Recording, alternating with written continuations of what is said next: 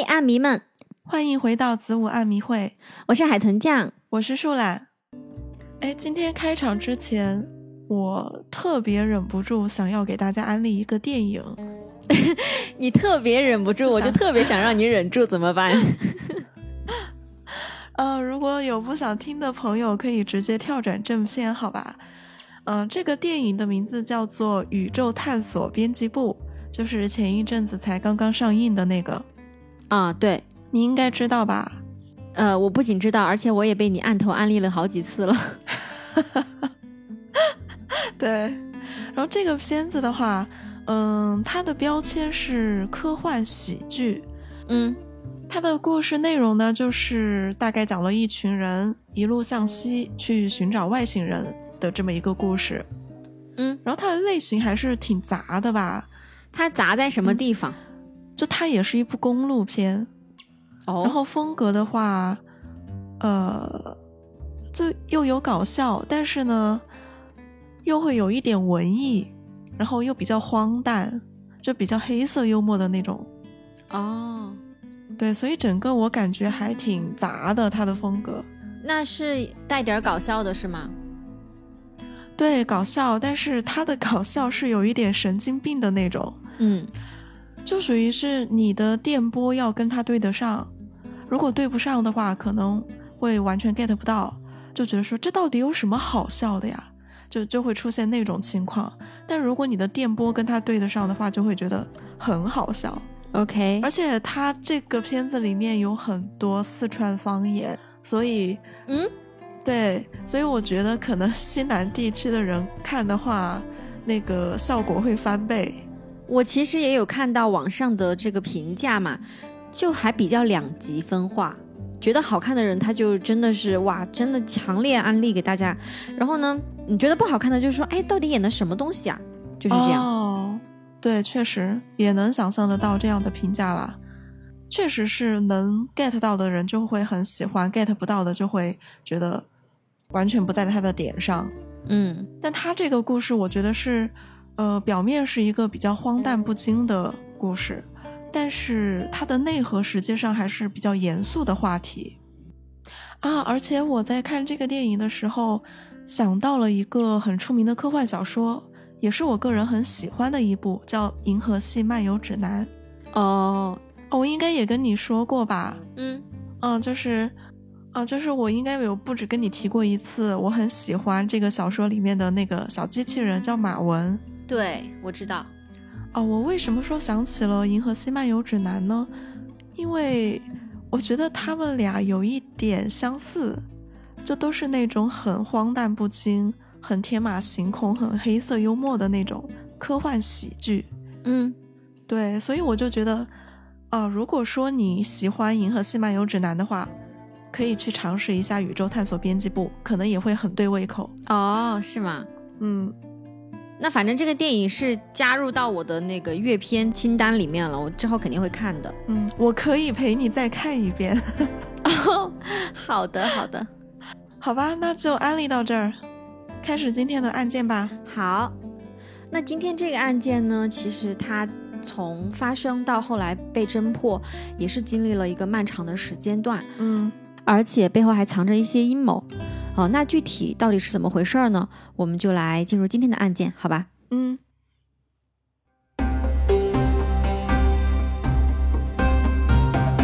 为什么有了这个新的证据不继续调查呢？为什么在当年最开始调查的时候，警方居然会没有注意到？不觉得很奇怪吗？但是当他们发现这个情况的时候呢，感觉其实是有点微妙的。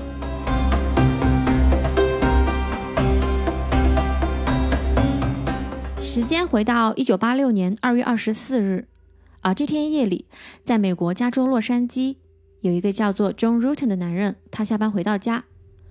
当他到家的时候呢，他就发现，哎，车库门居然是开着的，而且车道上还有许多的玻璃碎渣。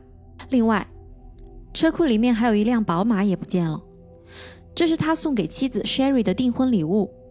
John 还注意到一个奇怪的事儿。就是家里的那个打录机并没有被打开，但是通常情况下，夫妻俩呢出门之后都会把这个给打开的。感觉这个情况非常不妙吧？啊，对，的确是这样的。John 就赶紧进入到家里，他立刻就发现了倒在客厅地板上的妻子，他身中三枪，而且周围还有一些打斗的迹象。哦，呃，比方说呢，可以看到在地上散落着的一些呃被打碎的瓷花瓶，而且能够看得出来，呃，凶手当时应该是在枪击 Sherry 之前就用了这个花瓶去打了他的头部。嗯，还有哈，就是在家里的那个防盗警报器旁边有一个很明显的血手印，嗯，而且书柜也被撞倒了。Sherry 身上除了有枪伤，还有一些防御性的伤口，脸上呢也有淤伤，看起来就像是凶手用枪口去抵住他的脸造成的。那一般人呢都能分析个大概哈，就看上去就是当时应该是有人想勒住 Sherry，而且凶手还很谨慎，就这个枪击的过程似乎是用一条被子给包裹起来再进行的，这样呢也可以消音。嗯，另外，警方还有一个很重要的发现，就是 Sherry 的手臂上有一个非常明显的咬痕，所以呢，他们就用棉签在上面进行了取证。大家记住这个咬痕，这在后面会成为很关键的证据。哦，嗯，感觉听下来的话，这个 Sherry 和凶手进行了异常激烈的搏斗啊。嗯，没错。那现在凶案发生了，警方当然就要开始着手调查了。负责此案的是洛杉矶警察局，那警方就通过对现场的一些勘查之后，很快的就得出了结论啊，这个案子应该是一个抢匪或者说是窃贼所为。为什么呢？嗯啊，有以下几点哈。首先，Sherry 当时她的穿着并不像是在等待什么人造访，因为她当时是穿着浴袍、睡衣和内衣。其二，在隔壁的住户家有一个女佣，她在接受询问时就说，呃，当天早些时候，她听到隔壁传来了尖叫声和打斗声，然后呢，又听到有什么东西掉落的声音，时间大约是在中午十二点三十分左右。但是哈，据她回忆，她应该是没有听到枪声的，所以他按照常理来推断，呃，当时应该是发生了什么家庭纠纷，所以呢，他也没有进行报警。呃，警察这个地方的推论，其实我个人不是很认同。哎，嗯就他们说的这两点，我觉得不能够必然的导出是窃贼这个结论。就像他说的第一个，Sherry 穿着浴袍，那也有可能是在见熟人啊，就是没有必要换很正式的着装，就关系比较好，嗯，有没有这种可能呢？这个后面还有其他的原因，呃，也是可以佐证这个警方当时为什么会认为是抢匪所为。你听我接下来说哈。哦，那警方当时就推测，呃，可能是凶手进入房屋之后，准备偷一些电子设备的时候，呃，就被 Sherry 给撞见了，所以呢，就展开了一番搏斗。不过 Sherry 就一个人，呃，面对这个凶恶的歹徒，而且还带着武器，嗯，听上去也是没有多大的招架能力，对吧？嗯，所以警方就认为 Sherry 就是被这些抢匪给当场杀害的。一周之后，呃，失窃的这辆宝马车也终于是被找到了。不过有点微妙的是，除了这辆宝马车，其实家里还有一样东西也不见了。你要不要猜猜这个到底是什么东西？可能会比较难猜哈。这窃贼的话，那他偷的东西无非就是跟钱财有关的喽。不过你说很难猜，那难道他偷的不是这些东西吗？这个对于房屋主人来说，其实是很珍贵的东西，嗯但是它并不是那种财富意义上的那种贵重。嗯嗯，是什么东西？其实是这对夫妇俩的结婚证。嗯哼，这很奇怪啊！这窃贼为什么会偷了别人的结婚证？这个对他有什么意义吗？能拿去卖钱吗？对啊，警方也觉得很奇怪呀。但是就面对这样的一个线索，也是没有什么思路吧？对，但我觉得这一点就证明了，肯定不是说一般的入室盗窃，这个人肯定是跟他们有关系的。我觉得很有可能就是熟人。嗯，你这个推测其实很合理的。嗯，那负责这个案件的首席警官 Lyle Mayer 对于这个案件就有一些想法。除了抢劫犯这个方向，他也曾经考虑过 John 的犯案可能性。我也觉得，呃，不过呢，这个可能性他也很快就否定了。嗯，可能是因为以下这个原因哈。呃，当时警方不是说在入室劫杀这个方向在着力调查吗？嗯，除了这个房子里的确有东西失窃了这个原因，其实还有一个原因，就是正好在同一地区，后来也发生了一起盗窃案，而且在两个可能的这个嫌疑犯中啊，有一个人就携带了一把枪，还很有可能是点三八口径的枪。那这个型号呢，就是正是 Sherry 中弹的这个型号。呃呃，你的意思是说，呃，在发生的另外一起盗窃案中，锁定了两个嫌疑犯是吧？对。哦，然后其中的一个有枪，跟 Sherry 中弹的又对得上。嗯，对啊。哦，所以他们就因为这个就怀疑说是同一个人连环作案。嗯，没错。嗯，好吧。但是呢，这个地方又有一个很矛盾的点。也是我们前面提到的一个很重要的点啊，呃，你还记得吗？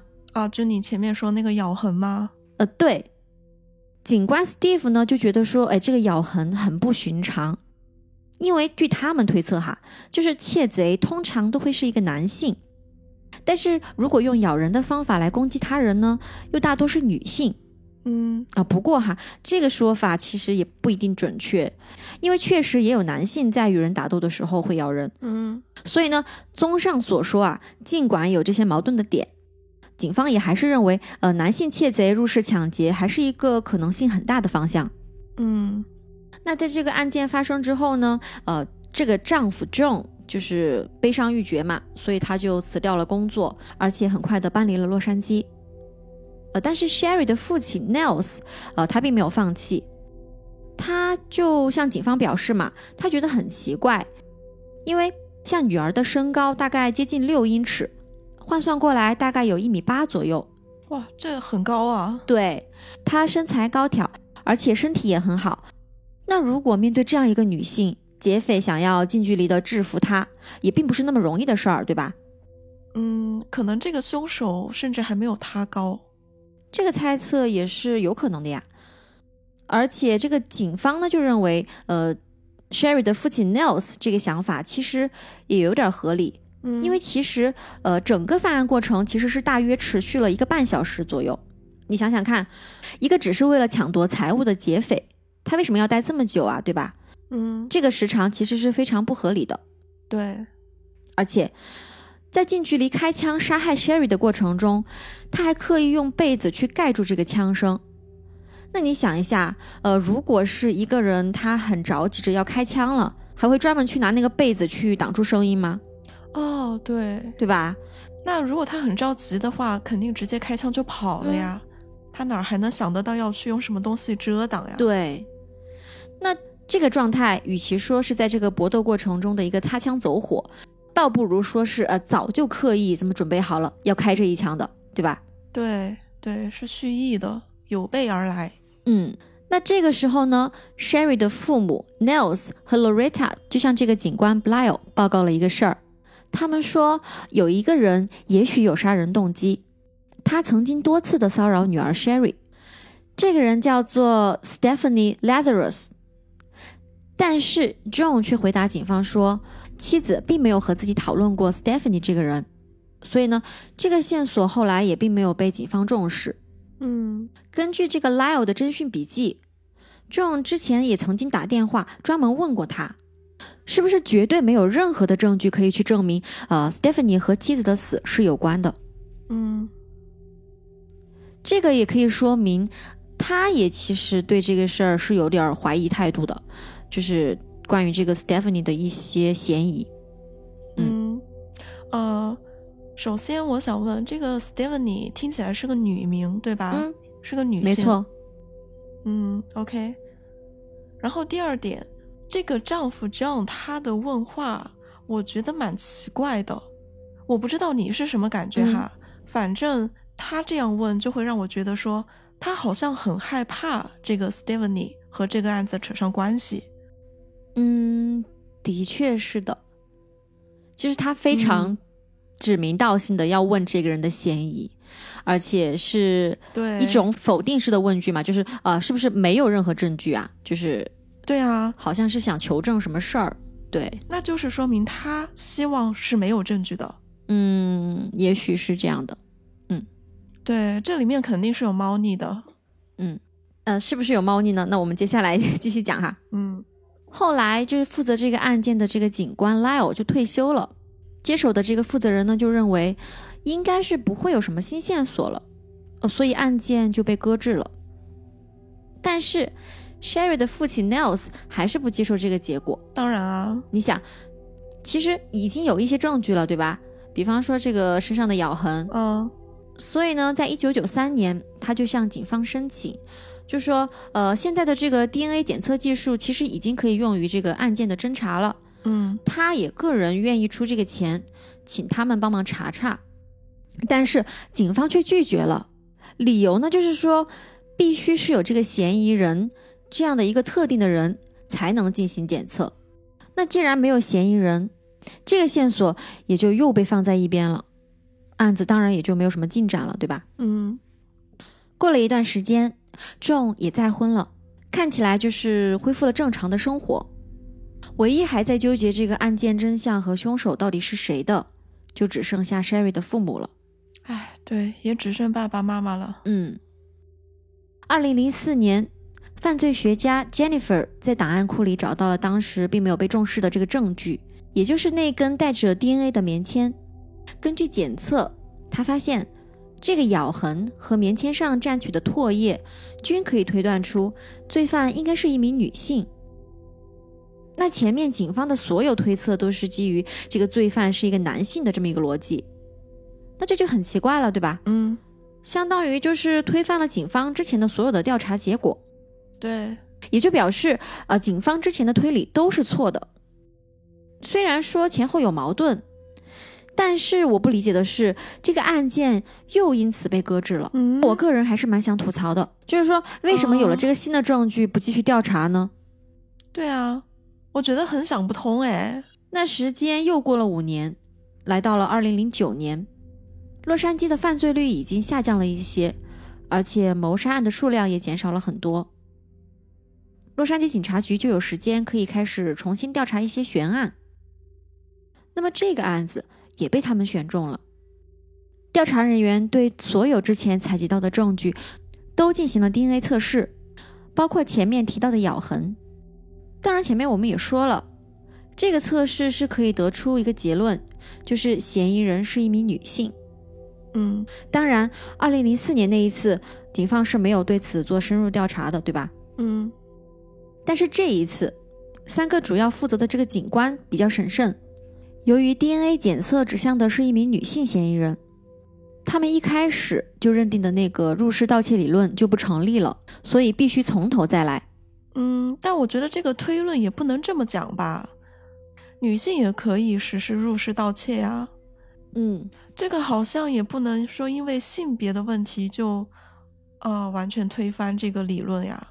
这个是因为当时他们在发现后来该地区的一些入室盗窃案的时候，其实也逮捕了几个嫌疑人啊、啊，那两个嫌疑人呢，其实就是男性。嗯，哦，就你前面提到过什么？有两个嫌疑人，其中有个有枪，对吧？对我前面并没有指明他们的性哦别，但是确实是两个男性。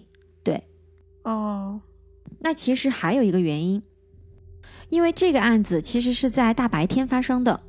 那按常理推断，在大白天就这么贸然闯入的话，可能性还是比较低的，对吧？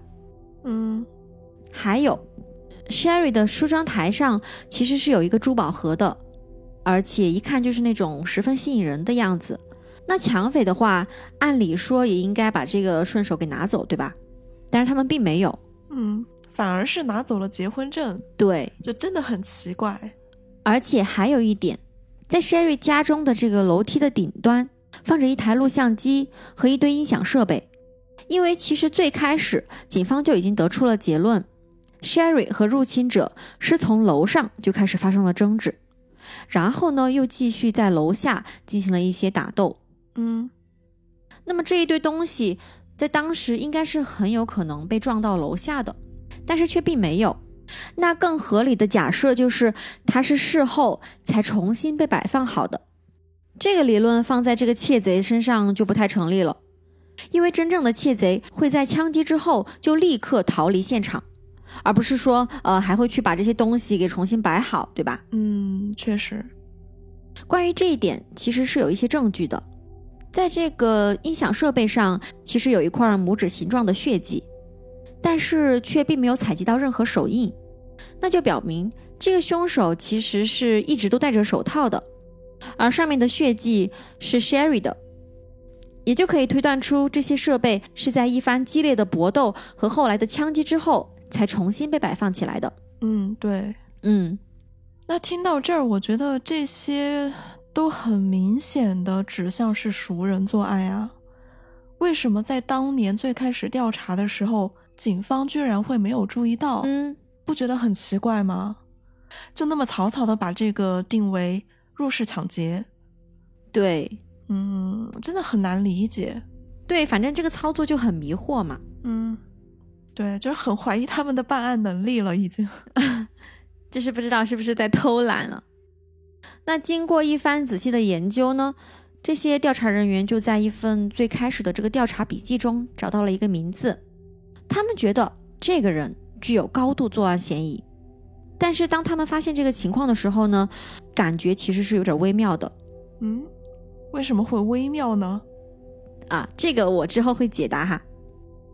那么现在有一个这个怀疑对象了，几个调查人员就开始偷偷的跟踪这个嫌疑人。在跟踪了一天之后，他们偷偷去捡起这个人下班的时候扔掉的咖啡杯，然后就赶紧拿去做 DNA 检测，并将这个结果。与从 Sherry 身上的咬痕上提取的样本进行了匹配，测试表明，DNA 属于这个人以外的其他人的可能性是一点七百兆分之一。这个一点七百兆就是十七后面跟着二十个零，你想一下这个概率有多小？那意思就是说这个人是凶手无疑了。嗯，就是这个匹配的结果呢，才终于是把这个凶手给确定了下来。好。那凶手到底是谁呢？我这儿先卖个关子哈，我们先来说说看，这个中间究竟是发生了什么事儿？嗯，凶手杀人又是为了什么？为此呢，我们还得从这个 Sherry 和 John 的相识开始说起。Sherry Rasmussen 出生于1957年2月7日，他是洛马林达大学的毕业生。16岁他就考入大学，20岁时就顺利成为一名护士。二十七岁就担任格伦戴尔基督复临安息日会医疗中心的重症监护护士长。哇，他平时还偶尔会讲课。哇，他这个真的好年轻有为啊！嗯，二十七岁就成了护士长。对我印象中很少见到过这么年轻的护士长。对，那大家对他的印象都是他很喜欢照顾人，而且他所护理的对象都得到了很好的照顾。他还曾经说过。我要努力提升护理这个行业在整个国家的地位。哇，嗯，反正呢，Sherry 就是这么一个优秀而且性格很好的人。嗯，感觉能力很强，然后又有理想抱负。对，我们再来看看 John，他从一九七八年开始就在加州大学洛杉矶分校读本科，专业呢是机械工程。他在这个期间偶尔会和一个政治学专业的校友 Stephanie 约会。嗯，哎，等一下，这个 Stephanie 就是前面 Sherry 的父母报告的说骚扰他们女儿的那个，对吧？嗯，对。哦，嗯，他们两个人呢都是狂热的运动爱好者。Stephanie 曾经还是女子篮球队的队员。他俩平时走得比较近，有多近呢？就比如说，Stephanie 会在 John 洗澡的时候偷走他的衣服，或者是在 John 睡觉的时候拍下他的裸体。哇，这个！而且据 John 所说，哈，他俩在一九八一年到一九八四年间发生过二十到三十次性行为。呃，不过呢，在 John 看来，哈，Stephanie 其实从来都算不上是自己的女朋友，就是炮友吗？嗯。后来毕业之后啊。John 就去了一家硬盘制造公司，在一九八四年，优秀的护士长 Sherry 和年轻的工程师 John 就相遇了，两人也逐渐相爱了。在 John 二十五岁生日那天，Stephanie 就专程为他举办了一场惊喜 party。但是这个时候，其实 John 已经和 Sherry 在一起了。嗯，当 Stephanie 知道这个事儿之后呢，就非常沮丧。后来他还给 John 的母亲写过一封信，啊，信里他就直接说：“我真的爱上了 John。过去的一年真的让我很心碎。我希望我们之间的关系并没有结束。我永远都无法理解他的这个决定。而且后来他还在日记中写道：我真的不想工作。我发现 John 要结婚了啊。”那他们的关系就是说，John 只是跟他玩玩，但是呢，女方却陷进去了。嗯，反正是动了真感情的。嗯，有一天心灰意冷的这个 Stephanie 就直接去 John 的公寓找他。比较奇葩的是，呃，两人当天又发生了性关系。对于这个事儿呢，John 就说，啊，他这么做只是为了给这个 Stephanie 做一个了结。后来也就再也没有发生过了，呃，很难评。我很好奇，Sherry 知道这个事儿吗？因为这个时候 John 应该是和他在恋爱期间吧，结果还和前女友发生性关系。那这事儿当时 Sherry 应该是不知道的呀，John 不可能说还去跟 Sherry 报备这个事儿啊，这肯定的呀，啊，但是我我觉得好恶心啊，嗯，而且。在 John 和 Sherry 订婚之后的那段期间，Stephanie 还做了一个很奇怪的事儿。她直接把自己的一个滑雪板带到 John 和 Sherry 合住的公寓，让 John 给他打蜡，而且他当时还穿着那种很暴露的运动服啊，他就是故意想要搞破坏嘛，这个也太明显了。嗯，那 Sherry 看到这种情况肯定是不乐意的，对吧？那换谁谁会开心呀？而且这俩之前本来就有点不清不楚的，但是 John 还是帮他打了蜡。等这人离开，Sherry 就赶紧问这个 John，呃，他俩的关系到底有没有结束？那 John 这边倒是觉得，呃，自己是清清白白的，他就说，哎，两人只是普通朋友而已，没啥大不了的。哦，我觉得这个男朋友真的很不行。嗯，对他自己跟前任还这样纠缠不清的。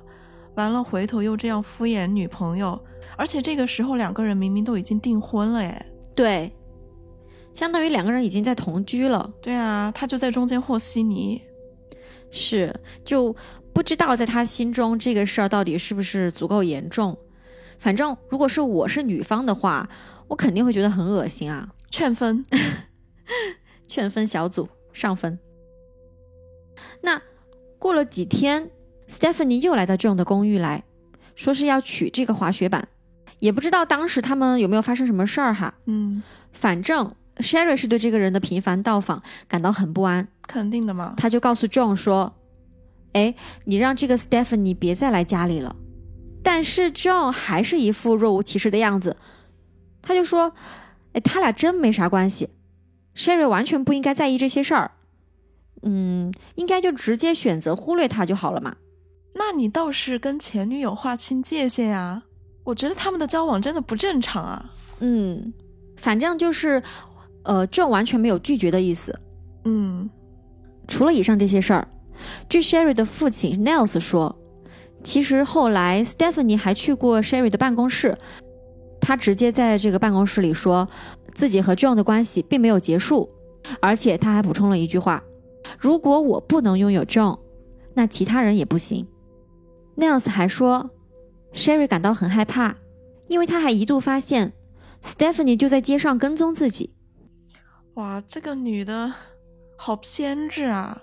对，而且除了比较偏执，就是你想一下，如果是你被跟踪的话，这个人在暗处，你在明处，其实真的会很没有安全感呀，对吧？对呀，就如果光是说说什么狠话，呃，我不会放弃的，我还是会继续爱着这个人的。那都还好，那都可能造不成什么伤害，但你这种实际在跟踪人家了，就就他已经有行为上的那种威胁了，嗯，对，就有可能会做出伤害你的事情，这个就真的会比较恐怖。是的，而且，据 Sherry 的一个同样是从事护理工作的同事 Peggy 所说，Stephanie 会出现在 Sherry 可能去的任何地方，比方说商店、健身房。嗯，Sherry 就感到很困扰，他觉得自己完全没有办法摆脱掉这个人，而且由于精神压力过大，他甚至还考虑过和 John 分手。劝分，劝分。那个 Stephanie 的所作所为吧，我觉得都是可以报警的程度了吧。真的很吓人。是啊，就你完全无法预判他会不会突然冲出来伤害你，对吧？对啊。不过尽管如此，看起来有些阻力的这对未婚夫妻，还是在一九八五年十一月结了婚。那事已至此，我们应该可以知道，Stephanie 对这件事儿肯定是非常难以接受的，对吧？嗯，他都在这个 Sherry 和 John 结婚之前做出这么多奇奇怪怪的事儿了，啊，那这么一结婚还得了？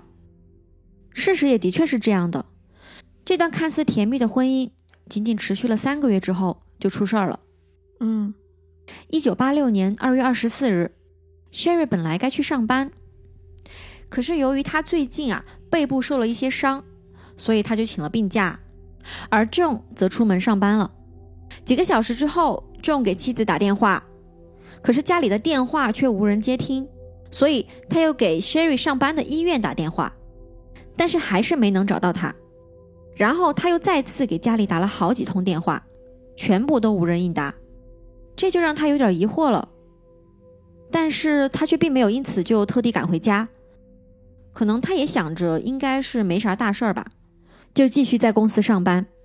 等到下班时间回到家之后，就出现了我们最开头描述的那一幕。嗯，所以就在这一天，他的情人把他的老婆杀了。嗯，对，这个其实还挺好推断的。那我们继续前面说的，洛杉矶警察局的三名警官通过 DNA 检测，成功匹配了从 Sherry 身上的咬痕上提取的 DNA，而正式确定了这个隐藏二十几年的凶犯，对吧？嗯，就是 Stephanie 吗？对。但是还有一个很重要的细节，不知道你有没有注意到？我一直都没有提这个 Stephanie 的职业是什么。哦，你知道他毕业之后去做了什么吗？这我哪猜得到？你直接说。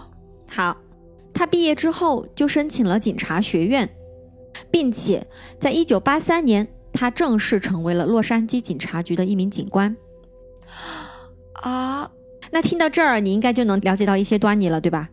那前面侦办案子的不就是这个洛杉矶警察局吗？没错。哦，他就是洛杉矶警察局的。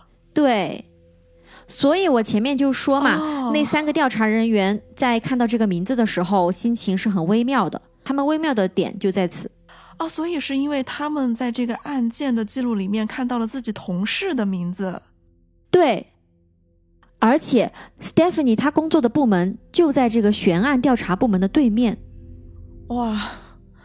所以，相当于就是说，这个潜伏了二十几年的凶手，其实就一直在这群调查的警官的眼皮底下啊。那就是说，他们一抬头就看到那个嫌疑人坐在对面。嗯，哇，这个感觉，嗯。而且，Stephanie 她的这个心理素质应该是超强的。在犯下谋杀案之后，他就一直继续在洛杉矶警察局工作。后来，他还创办了自己的私人调查公司。而且我前面也说过，他很喜欢运动嘛，对吧？一九八七年，他就在圣地亚哥举行的世界警察和消防员运动会上获得了奖牌。嗯，不过案件发生之后，他并没有如愿和 John 结婚，反而是嫁给了一个警察同事。他后来还成为了警察学院的教官，两人还领养了一个女儿。啊，知道他的警察身份之后吧，我觉得有些事儿就能想得通了。我前面确实是有一些觉得很奇怪的点啊，但是这个放在最后来讨论吧。你先继续说。OK，好的。那现在已经确定嫌疑人了，接下来就该进行抓捕了，对吧？嗯。啊，不过他自己本身是警察，我觉得这个抓捕可能也会有一些难度吧。嗯，那这肯定是一个秘密的行动嘛。嗯。二零零九年六月五日。警方正式对这个就在洛杉矶警察局上着班的 Stephanie 实施了逮捕。当时他就正坐在三楼的办公室，不过也正如你所说的，这个逮捕肯定是有一些难度的，所以他们用了一个巧妙的方法。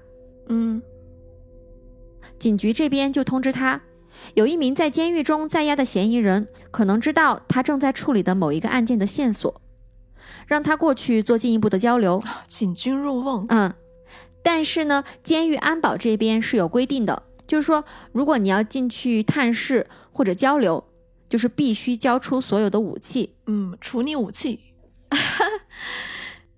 那当他把这个枪支等武器都交出来之后，也就正式被缉拿归案了。嗯，所以说，现在这桩被尘封了二十三年的悬案也就正式告破了。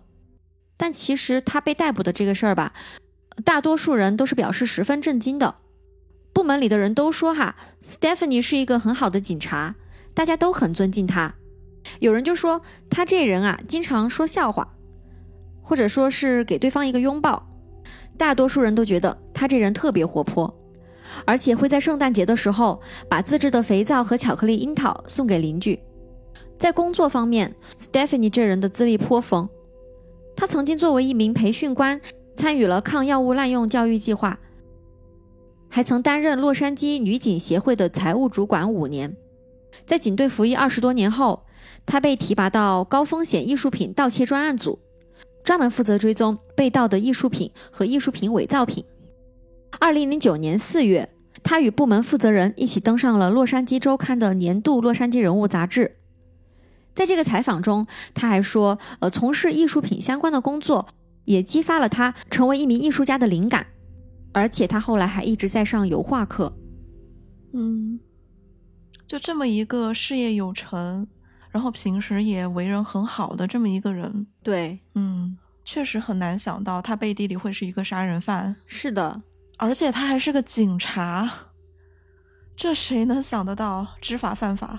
嗯嗯，而且调查他这个杀人案的正是他所在的这个警局。对，确实是让人有点毛骨悚然。对，这个真的好抓马呀。嗯，那警方后来就去翻阅案件库，他们就发现。在 Sherry 谋杀案发生的几周后，Stephanie 就打电话给圣莫妮卡警察局，也就是说，他的汽车在圣莫尼卡的码头附近被人给砸破了，然后他有好几样东西都被偷走了，其中包括一个健身包、一些现金、衣服和他的那把点三八口径的手枪。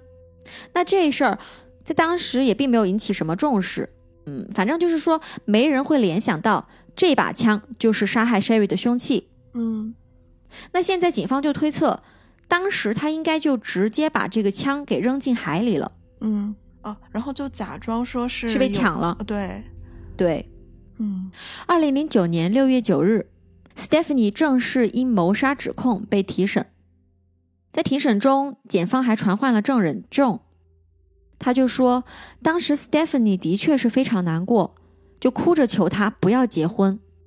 而且当天他俩还是发生了性关系，但是几周之后他还是举行了婚礼。在 Stephanie 出庭当天，Sherry 的父亲 Nels 也举行了新闻发布会。他告诉媒体，他一直都在告诉洛杉矶警察局说，最有可能的嫌疑人就在你们的中间。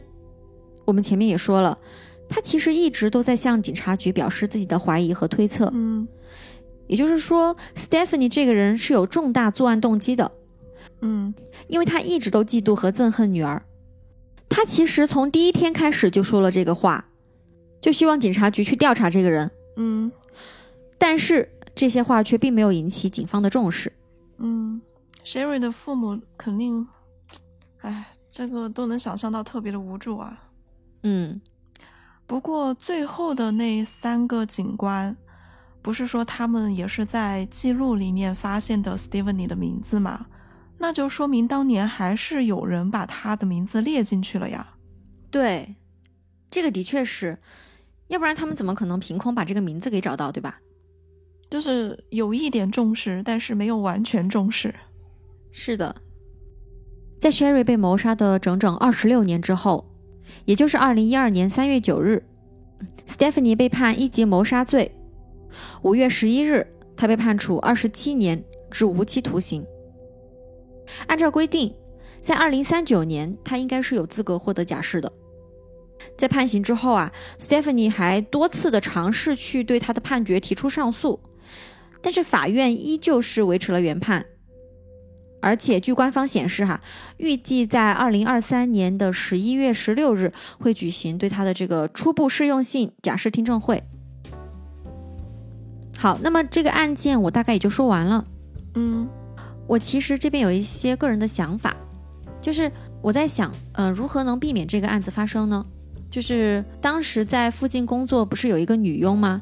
她好像听到了什么动静，对吧？嗯，按理说，如果她当时听到了什么吵闹声之类的，就引起了重视，马上报了警的话，说不定哈，这事儿还可以被避免。因为如果警方来到之后，呃，发现这个人想谋杀 Sherry，但是没有得逞，那 Sherry 他个人肯定会马上采取什么措施之类的，比如申请保护令，或者搬家去很远的地方，因为。不知道听友们知不知道哈？就在美国那边是可以申请人身保护令的。这种保护令是包括家庭暴力保护令、性侵犯保护令和反骚扰保护令、骚扰刑事禁止令之类的。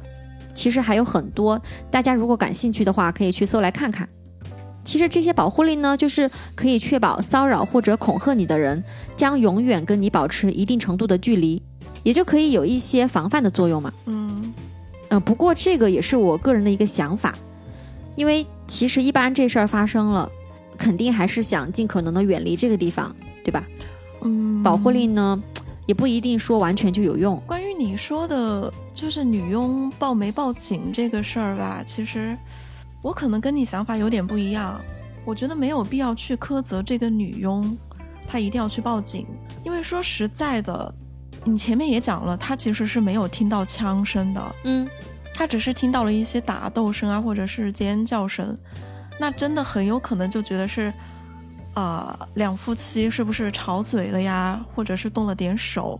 我觉得很多人在这种程度是不会想到要去报警的，因为你确实也很难想到对面正在发生杀人案嘛，所以我觉得在这一点上倒不用苛责女佣太多，我觉得。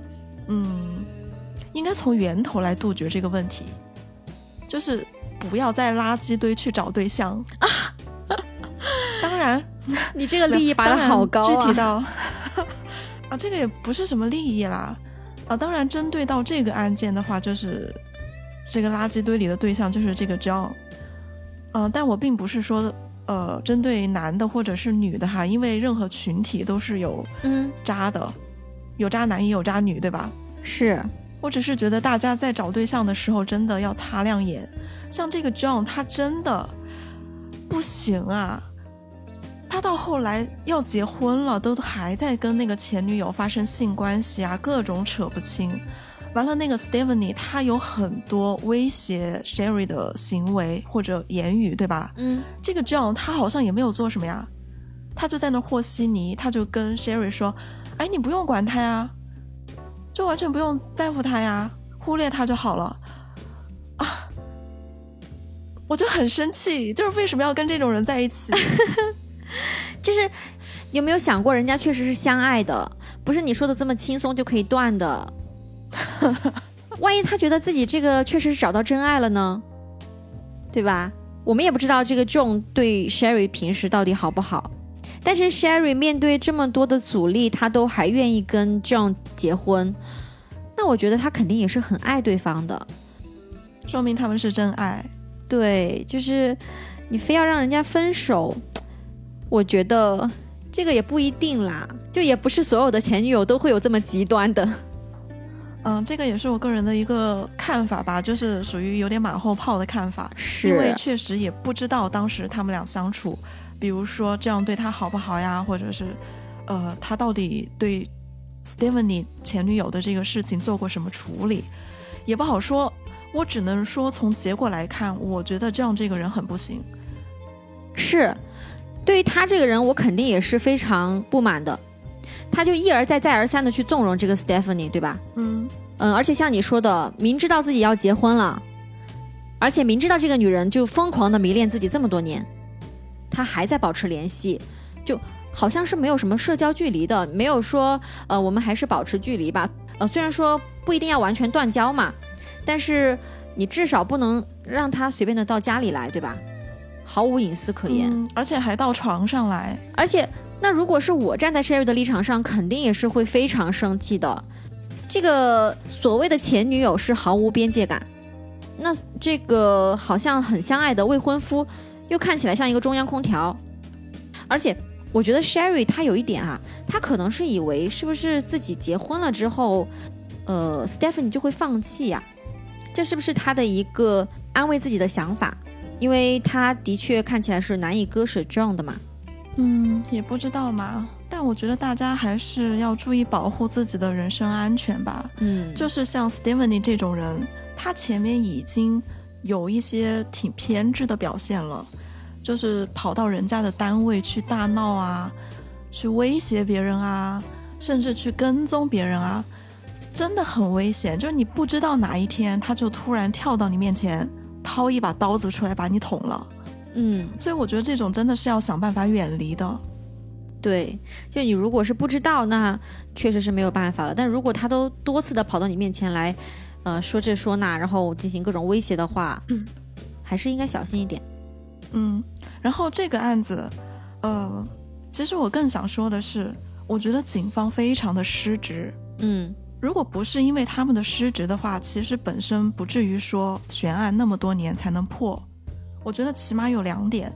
嗯，首先，最开始人家父母就提供了线索，说这个 Stephanie 很有问题，但是呢，他们没有引起重视，而且后面也说了嘛，父母是不止一次的在跟警方说这个事儿，是一直在说。嗯，但是他们都没有管。对，我不太。我一开始是不太理解，就为什么他们会不理会这个线索？难道就因为，呃，作为丈夫的 John 说没有这个人，说啊，我不知道 Stephanie 啊，就我老婆没有跟我说过 Stephanie 啊，嗯，难道就因为这个吗？而且就算是因为这个哈，难道他们就没有想过，也存在很多情况吗？就或者说因为某一些原因，Sherry 她没有告诉老公，又或者说 John 他就是知情不报。而从后面的结果来看，，John 就是知情不报啊，嗯，对吧？啊，说完这些有可能的猜测吧，呃，说回来，就反正我觉得，就因为 John 他否认这个事情，警察就不去理会是很奇怪的，所以呢，就会让我产生了一个怀疑。就直到你后面公布了 Stephanie 的身份之后，我就觉得他们是不是存在内部包庇的问题？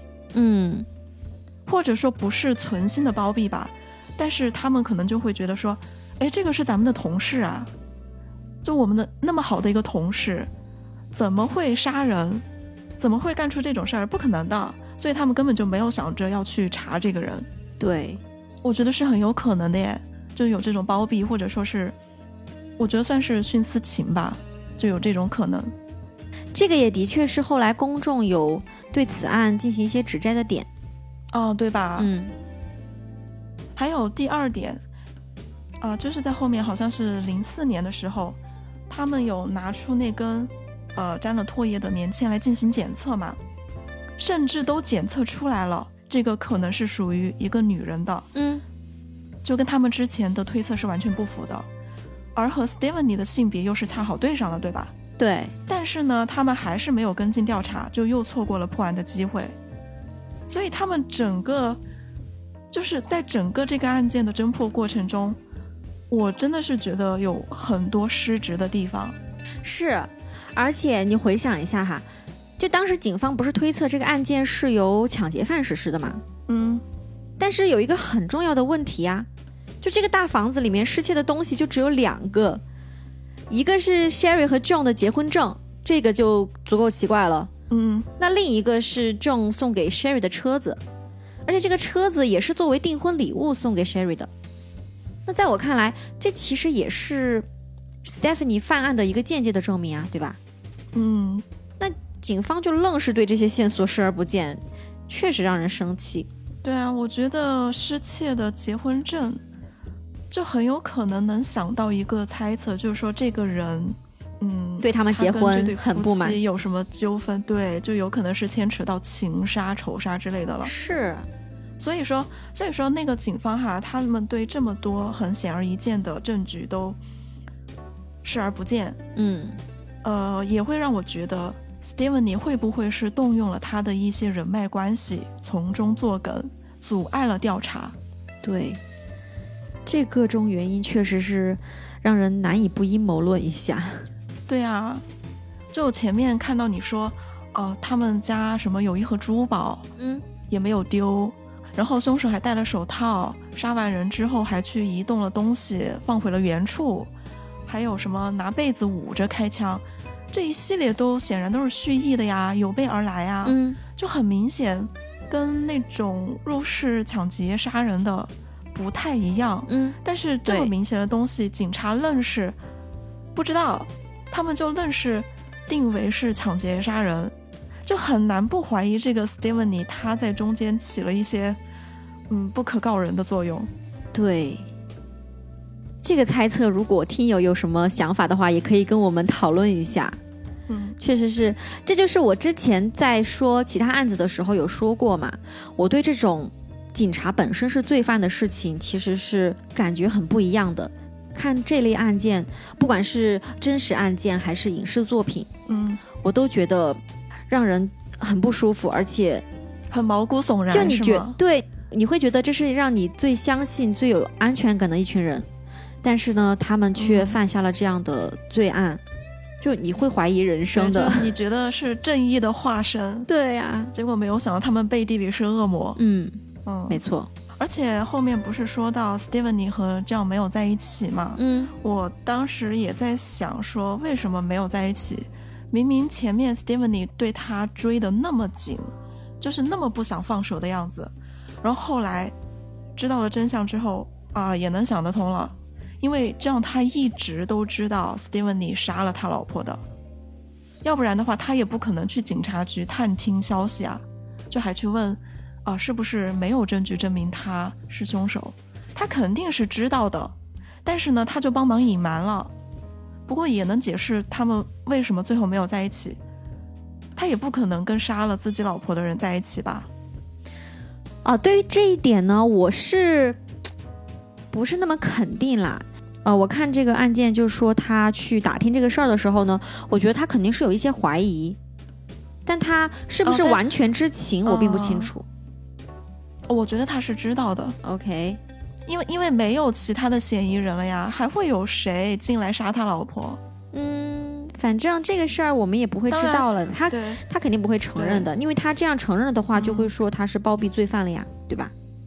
嗯，哎，反正不管说他是确定还是怀疑吧，呃，他最后肯定也不可能和 Stephanie 在一起。